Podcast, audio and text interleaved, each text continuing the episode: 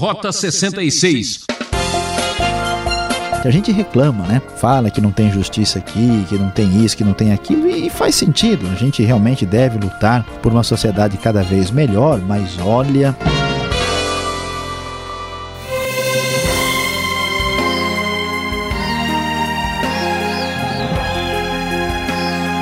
Ouvinte Transmundial, estudo bíblico. É aqui no programa Rota 66, O Caminho da Liberdade. A série Cartas da Prisão apresenta a Epístola de Paulo a Filemão, uma carta pequena com apenas 25 versículos, mas que mostra o grande amor que o Evangelho move. O professor Luiz Saião fala sobre amor subversivo. Vamos ver na prática que o Evangelho produz mudanças significativas na vida de quem precisa de socorro. Cristianismo é atitude é ser uma bênção para o próximo. Você se preocupa com os outros? Acompanhe esta história, descubra como fazer diferença. Paulo escreve esta carta a um indivíduo chamado Filemão nós vamos logo no início é, ler os primeiros versículos que dizem: Paulo, prisioneiro de Cristo Jesus, e o irmão Timóteo, a você, Filemão, nosso amado cooperador, a irmã Áfia, a Arquipo, nosso companheiro de lutas, e a igreja que se reúne com você em sua casa. A vocês, graça e paz da parte de Deus, nosso Pai, e do Senhor Jesus Cristo. Prezado ouvinte, a carta de Filemão é tradicionalmente muito ligada aos Colossenses. É uma carta que se imagina que foi escrita mais ou menos no mesmo contexto de Colossenses. Vamos nos lembrar, Paulo está aqui preso em Roma e mandando esta carta, e o que chama a nossa atenção é que, estando ela entre as cartas da prisão, é uma carta mandada para um indivíduo, um cooperador de Paulo, que reunia a igreja de Cristo em sua casa, o que era bastante comum no primeiro século do cristianismo do Novo Testamento. Chama a nossa atenção que este Filemão fosse alguém dono de escravos e Paulo está escrevendo exatamente para tocar num assunto bastante delicado e pessoal que certamente vai nos ajudar a entender mais profundamente o que Deus tem para o nosso coração no dia de hoje. A partir do verso 4, as palavras do apóstolo são: Sempre dou graças a meu Deus, lembrando-me de vocês nas minhas orações, porque ouço falar da sua fé no Senhor Jesus e do seu amor por todos os santos. Oro para que a comunhão que procede da sua fé seja eficaz no pleno conhecimento de todo o bem que temos em Cristo. Seu amor me tem dado grande alegria e consolação, porque você, irmão, tem reanimado o coração dos santos. Como acontece tradicionalmente, Paulo agradece a Deus pela vida de Filemão, pelo seu testemunho e ora intercedendo por ele. Mas veja só que havia um motivo, uma razão particular e específica porque o apóstolo Paulo envia esta carta a Filemão e carta que, inspirada por Deus, está nas Escrituras Sagradas.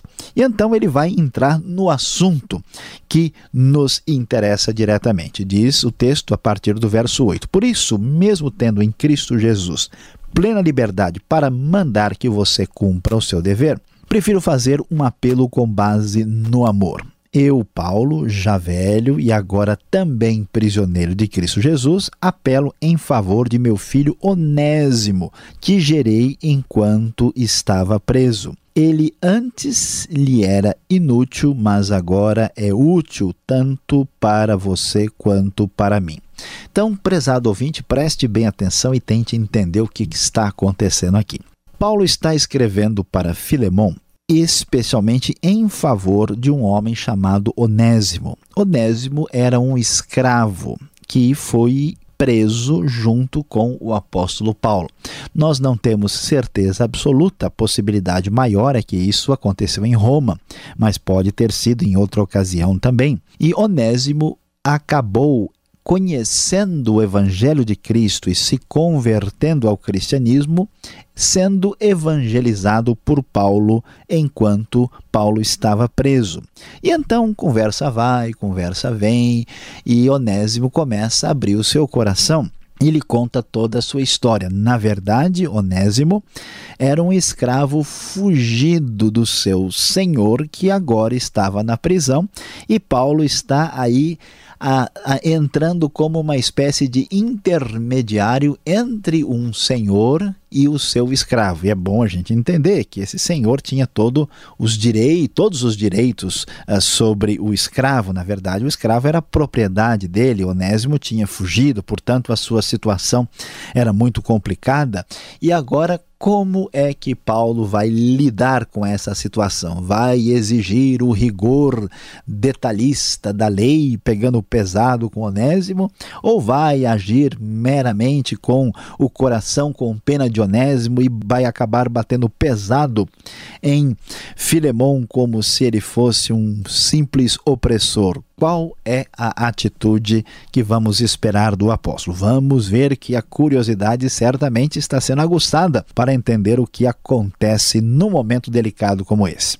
O texto diz: Mando-o de volta a você como se fosse o meu próprio coração. Gostaria de mantê-lo comigo para que me ajudasse em seu lugar enquanto estou preso por causa do Evangelho. Mas não quis fazer nada sem a sua permissão para que qualquer favor que você fizer seja espontâneo e não forçado. Talvez ele tenha sido separado de você por algum tempo para que você o tivesse de volta para sempre. Não mais como escravo, mas acima de escravo, como irmão amado. Para mim, ele é um irmão muito amado e ainda mais para você, tanto como pessoa quanto como cristão. Meu querido ouvinte, olha só que coisa interessante e surpreendente. Paulo está mandando Onésimo convertido de volta a Filemão. Certamente Paulo conversa com Onésimo e diz: Olha, Onésimo, é o seguinte: o que você fez foi errado, você abandonou o seu senhor, você sabe que você está quebrando a lei, então você não pode simplesmente sumir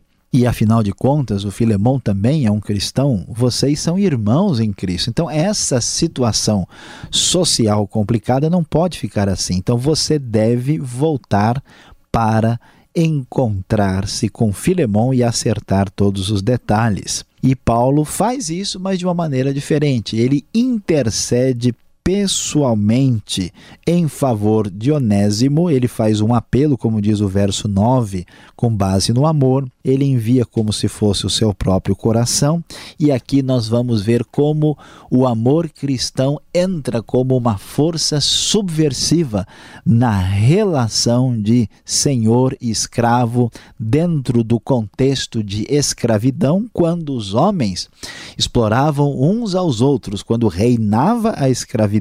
Cristo Jesus ensina cada um dos cristãos a chamar o outro de irmão, estabelecendo aí uma igualdade, definindo na história um novo padrão. Isto é muito especial e surpreendente. E assim, Paulo vai interceder de maneira particular por Filemão. Então, no verso 17, o texto prossegue e diz assim: Se você me considera companheiro na fé, receba-o como se estivesse recebendo a mim. Olha só, Paulo é impressionante. Ele dá a cara para bater por um simples escravo. Que coisa especial. E ele diz: ó, se ele o prejudicou em algo, que é uma possibilidade muito grande, até por ter fugido, as leis romanas eram severas para uma situação dessa. Se ele o prejudicou em algo ou lhe deve alguma coisa, ponha na minha conta. Eu, Paulo, escrevo de próprio punho, eu pagarei para não dizer que você me deve a própria vida.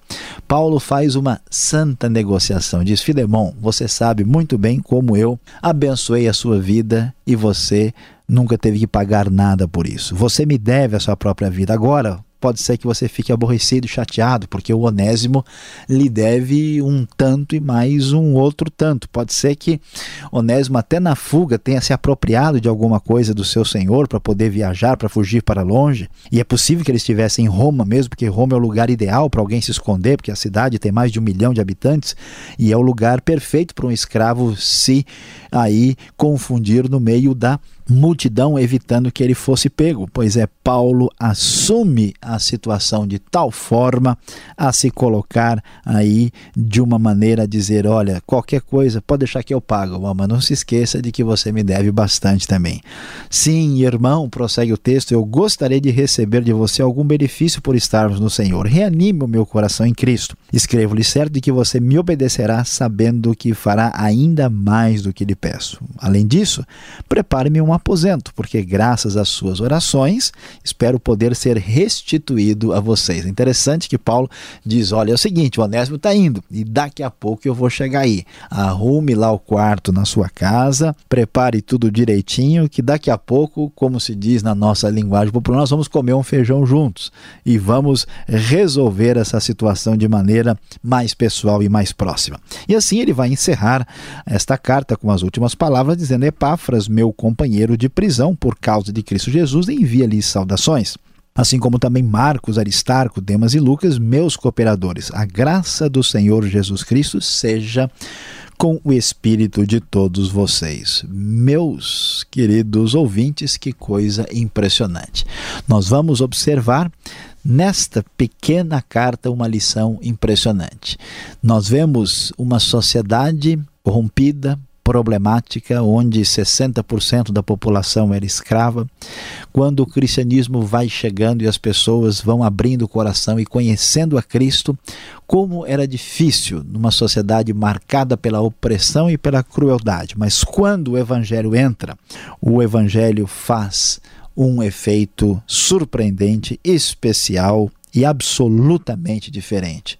Paulo vai mostrar que naquela sociedade, mesmo uma pessoa estando na condição de escravidão, mesmo alguém sendo senhor de escravos, era possível ter um relacionamento humano, um relacionamento marcado por um amor que batia de frente com aqueles valores decadentes e pagãos. Este amor é o amor de Cristo, um amor poderoso, um amor sem igual neste mundo, é um amor subversivo.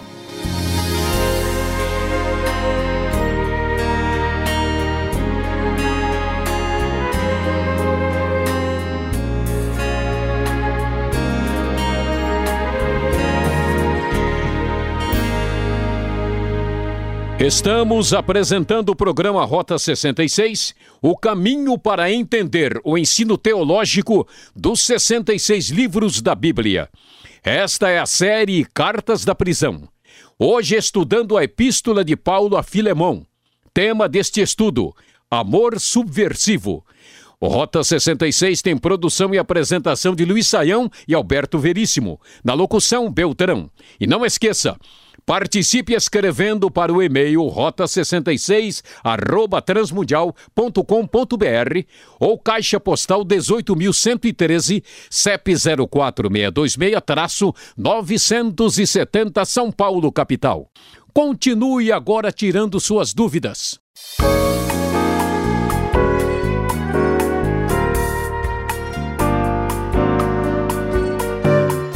Vamos em frente agora com as perguntas é a Epístola de Paulo a Filemon, curtinho, 25 versículos. Professor Luiz Saião, primeiro vamos tentar sintonizar onde está Filemon e para onde Paulo envia esta carta. Endereço postal e tudo, professor. Pois é, uh, pastor Alberto, o que acontece aqui é uh, que Paulo está escrevendo esta carta conforme nós falamos da sua prisão em Roma. E Filemon, nós observando aqui o paralelo que existe na saudação, como é que ele começa a carta, as pessoas envolvidas, né, que nós temos aqui, como é o caso de Epáfras, nós temos bastante convicção e certeza de que Paulo está mandando esta carta para a cidade de Colossos. Então, a gente sabe que Filemon então, tem a, a igreja de Colossos reunindo na sua casa e mediante essa circunstância particular e especial, Paulo então está mandando esta carta para orientar aqui Filemon neste momento especial do cristianismo primitivo.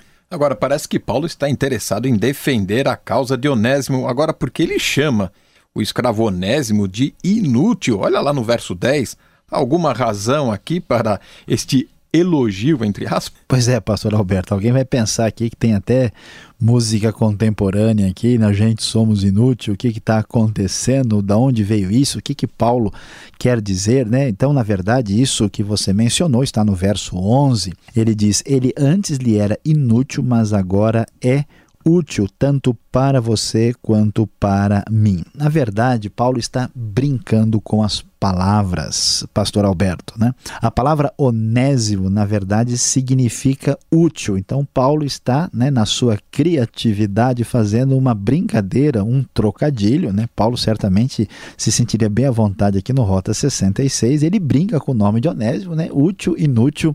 E então ele diz: olha, você pode até achar que ele era inútil, mas na verdade ele é muito útil, como foi para você, também é para mim. Então, veja, dá para entender a razão, o motivo literário que leva Paulo a usar esse tipo de terminologia. Uma informação muito útil, de fato. Agora, por que Onésimo tinha medo de voltar para o seu senhor? Será que o castigo por ter fugido como escravo, ele poderia enfrentar uma situação pior ainda? Pastor Alberto, sem dúvida, a coisa aqui era bem complicada. Não sei se a gente faz ideia né, do que, que a gente desfruta na sociedade contemporânea depois de dois mil anos de influência de cristianismo. Realmente é algo muito especial diferente. A gente reclama, né? Fala que não tem justiça aqui, que não tem isso, que não tem aquilo, e faz sentido. A gente realmente deve lutar por uma sociedade cada vez melhor, mas olha, nós não imaginamos o tamanho da complicação e do problema que era viver naqueles tempos. Né? Uma sociedade escravocrata, os romanos lá dividiam tudo entre patrícios e plebeus, né? E os que nem eram isso eram escravos e era a vasta maioria do império império, né, dominada por gente que não tinha direito a absolutamente nada. E para piorar, de acordo com o verso 18, as indicações são muito claras que Onésimo deve ter roubado alguma coisa antes de fugir. Por uma razão, uma razão muito simples. Como é que um escravo tem dinheiro para pagar a sua viagem para ir para longe? Ele não tinha esse recurso. É possível que já que ele estava desesperado, não tinha alternativa de vida, ele se apropriou de alguma coisa lá para financiar a sua viagem. E por isso que Paulo diz, ó, se ele está devendo devendo alguma coisa, põe da minha conta. Um escravo fugitivo com um acréscimo de ter roubado alguma coisa, pastor Alberto era pena de morte. Imagine só que situação complicada. Não é à toa que Onésimo, para pensar em voltar lá, olha, é muito difícil. É impressionante, no fundo, o que Paulo está pedindo e solicitando aqui. Essa situação provocava pena, pena de Paulo aqui no caso, né? Agora, você mencionou na sua exposição que Roma era uma cidade enorme, um milhão de habitantes. Agora, não foi muita coincidência Paulo está na mesma prisão onde eh, se encontrava Onésimo? A gente chama isso de Jesuscidência. Pois é, pastor Alberto, talvez a gente poderia até mudar aqui e chamar esse negócio de, quem sabe, até melhor de cristocidência, né? Porque, de fato, nós vemos aqui Paulo encontrando Onésimo numa situação em que o Novo Testamento vai revelar para a gente que, especialmente levando em conta aquilo que Deus faz, como é que Deus age, de fato as coisas não acontecem por acaso. Né? Deus é soberano, Deus tem o seu poder atuando de maneira firme na condução do crescimento da Igreja de Cristo e, portanto, o que acontece aqui de fato tem uma supervisão divina. De fato, se você quiser e preferir usar Jesus Cidência, a gente pode até, acho que fica mais interessante, falar desta santa cristocidência, as coisas não acontecem por acaso, inclusive isso é uma realidade na nossa vida ainda hoje. Olhando essa, essa essa situação, este caso, fico imaginando se Onésimo ele não está dando assim, digamos, o, o pulo do gato aqui. É uma situação complicada, né, professor? Será que é, Onésimo ele não pensa assim, puxa, é, ele como escravo, ele, né, óbvio, vai ter que pagar o que fez. Se ele é irmão, a situação muda, ele vai ficar livre. Como resolver esse nó? Será que ele não está se convertendo aí para livrar a barra dele, não é? Pois é, pastor Alberto, até pode parecer para muita gente, mas vamos entender o contexto aqui que, que não é bem assim. Por quê? Porque o Onésimo, na verdade, não está fazendo de nada, né? É Paulo que conversa com ele, ele se converte, depois Paulo convence que ele deve acertar a sua vida anterior e colocar tudo em dia com o, seu próprio Senhor e resolvendo os problemas que ele tinha no passado. Então, na verdade, Onésimo não está aqui né, fazendo o que talvez algumas pessoas venham fazer, né, simular uma conversão para tirar vantagem da situação. Mas o que é interessante aqui é que Paulo faz uma coisa surpreendente. Nem ele diz: olha, esse negócio de escravo acabou, vamos parar com tudo isso, vamos criar uma sociedade nova, vamos sair desse mundo e vamos fazer um negócio diferente. Ele não, ele diz: olha, você está aqui nessa sociedade, você é escravo, ele é o Senhor, você faz favor de acertar a sua obrigação perante os homens. Mas ao mesmo tempo em que ele permanece nessa condição, há uma força superior por trás disso, e que além de escravo, ele é irmão, e como diz o próprio texto, né, ele é irmão acima de escravo. Então a relação terrena e social permanece, mas a nova relação em Cristo tem força superior e é especialmente surpreendente aqui no livro de Filemão. Bom, professor, para terminar, eu quero uma explicação. Você disse amor subversivo. Como assim? O que significa isso? Pastor Alberto, que coisa interessante, né? O que, que a gente talvez poderia imaginar em relação ao cristianismo? Nós poderíamos pensar no cristianismo como ah, uma nova mensagem de Cristo que nos chamaria a uma revolução, que nos levaria a mudar as estruturas, a implantar a paz né, de uma forma ou de outra. Surpreendentemente, o Novo Testamento não apresenta essa possibilidade. Até porque a mudança de estruturas, por mais que elas sejam melhores, não vai de modo algum resolver o problema do ser humano. Ao invés de acreditar nesta mudança de estruturas, o Novo Testamento aposta numa coisa diferente que é chamada o amor. Esta nova dimensão estabelecida, que é o amor cristão, o amor definido conforme os parâmetros de Cristo Jesus. Então, nesse sentido, o que, que o cristianismo faz? O cristianismo aparece como uma santa força subversiva. Subversiva por quê? Porque ela ataca, bate de frente com o paganismo de uma maneira que ela não ataca a estrutura de frente, mas ela atinge a realidade que precisa ser atingida aí. Na, na verdade, um mesmo que seja um escravo, um senhor, mesmo que sejam pessoas na situação social mais injusta, por meio do amor cristão, essas pessoas vão ter uma convivência, uma vida muito melhor do que se eles vivessem numa sociedade de estrutura mais justa, quando as pessoas são dominadas pelos seus pecados. De fato, o cristianismo aqui é uma santa força subversiva. Obrigado, Saião, pela força, pelas respostas e você continue ligado. Vem agora a conclusão desse estudo.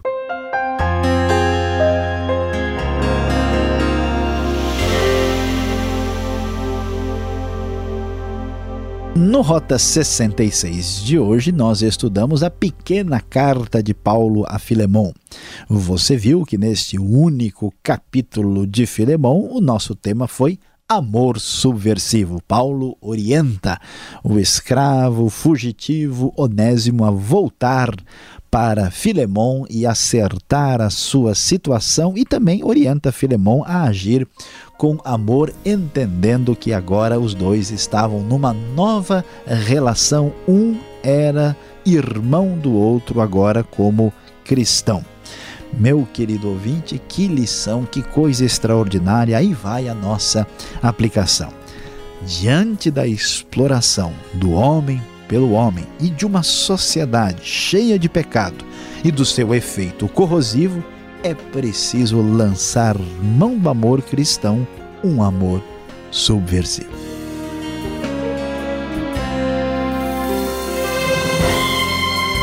O programa Rota 66 de hoje vai ficando por aqui, ouvinte. Sintonize essa emissora e horário para acompanhar mais uma aventura da série Cartas da Prisão. Rota 66 é uma realização transmundial. Deus o abençoe, aquele agradecimento nosso e até o próximo programa.